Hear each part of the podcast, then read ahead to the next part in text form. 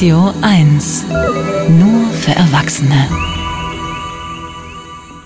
Kein Verkehrslärm, kein Gestank. Kurze Wege zum Einkaufen oder ins Café können easy mit dem Fahrrad oder zu Fuß erledigt werden. Kleine Kinder können ohne Risiko einfach herumlaufen oder mit dem Rad fahren.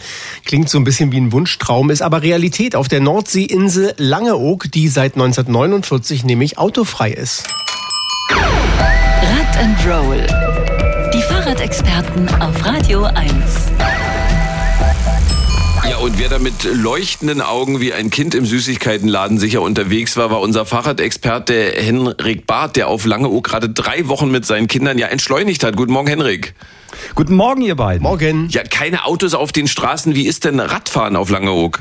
Ah, herrlich. Anfangs habe ich mich noch andauernd umgedreht, kommt da noch ein Auto, aber nach kurzer Zeit atmen vor allem Eltern befreit auf. Man entschleunigt hier richtig, ne? Das ist auch schön mit den Kindern hier mit den Fahrrädern zu fahren, weil du brauchst auf nichts groß achten. Das ist, macht einfach Spaß. Das ist schön. Weil du weißt, da kann erstmal großartig nichts passieren. Da kommt kein Auto mit 120 angeprescht, äh, in der 50er-Zone oder wie auch immer. Du kannst dein Kind hier einfach sorgloser losschicken. Es ist viel ruhiger. Ja, also der Lärmaspekt, der auch wegfällt, was ganz viel ausmacht. Wenn man hier ein Rauschen hört, denkt man manchmal im ersten Moment, das sind die Autos. In Wirklichkeit ist es das Meer. Ja, und da fällt auf, wie konditioniert wir sind. Also Verkehrslärm bzw. Verkehrsrauschen ist für viele Menschen in Deutschland allgegenwärtig. Die Straßen auf Langeoog werden fast nur von Radfahrern genutzt. Fußgänger haben den Bürgersteig für sich. Herrscht dann da automatisch Friede, Freude, Eierkuchen? Nee, der ehemalige Bürgermeister von Langeoog und Gemeinderatsmitglied Uwe Garrels beobachtet seit vielen Jahren einen Rollentausch. Und die Radfahrer nehmen quasi die Position der Autofahrer ein, die fühlen sich als die Mächtigen. Der Rollenwechsel findet sehr schnell statt. Also wenn man oben ist, also höher ist als die anderen, dann findet man sich auch immer in der Vorfahrt. Also das ist wirklich sehr spannend zu sehen. Das zieht sich nicht nur auf Insularen, sondern auch auf viele Gäste natürlich. Ja, Verkehrsregeln scheinen wirklich nicht mehr zu gelten und gerade die äh, Haltung immer Vorfahrt zu haben, die ist im Sommer, also wenn dann so 12.000 Menschen die ostfriesische Insel fluten, das hat zu vielen Unfällen geführt, hat mir Marike Westphal, die gerade eine Mutter-Kind-Kur macht, erzählt. Der Platz vorm Bahnhof, den wir jetzt nur so komplett leer kennen, da war einfach alles voll. Da fuhren die Fahrradfahrer in alle Richtungen kreuz und quer und die ganzen Leute mit ihrem Gepäck bretterten noch zu Fuß da quer durch. Und da kann man sich schon vorstellen, dass die dann einfach alle drauf losfahren, weil sie wissen, da kann ja kein Auto kommen. Ja, und ich habe mich gewundert, warum herrscht denn in der Fußgängerzone, also eine relativ breite Straße mit beidseitigen Fußgängerwegen, ein Radfahrverbot? Ist mir aber schnell klar geworden, als das Verbot jetzt in der Nebensaison aufgehoben wurde und es trotz wenig Fuß- und Radverkehr noch zu, ja, sagen wir mal, brenzlichen Situationen kam. Wie werden denn eigentlich in der Hauptsaison die vielen Menschen, die dann dort sind, versorgt? Das kann ja nicht alles per Rad transportiert werden.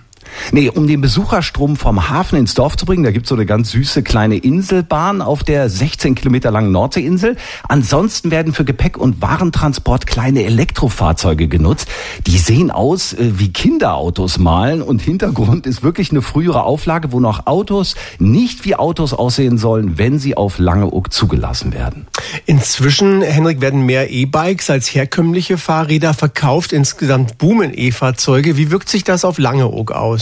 Ja, E-Roller sind nicht zugelassen, aber einige Fahrradverleiher, von denen es auf der kleinen Insel, finde ich, eine ganze Menge gibt, haben schon E-Bikes im Angebot, weil man mit denen natürlich mehr Geld verdienen kann. Aber bei den kurzen Wegen auf der Insel sind die laut Gemeinderatsmitglied Uwe Garrels überflüssig. Also wenn man mit dem Fahrrad 500 Meter zur Arbeit fährt, dann meint man schon, das wäre ein langer Weg.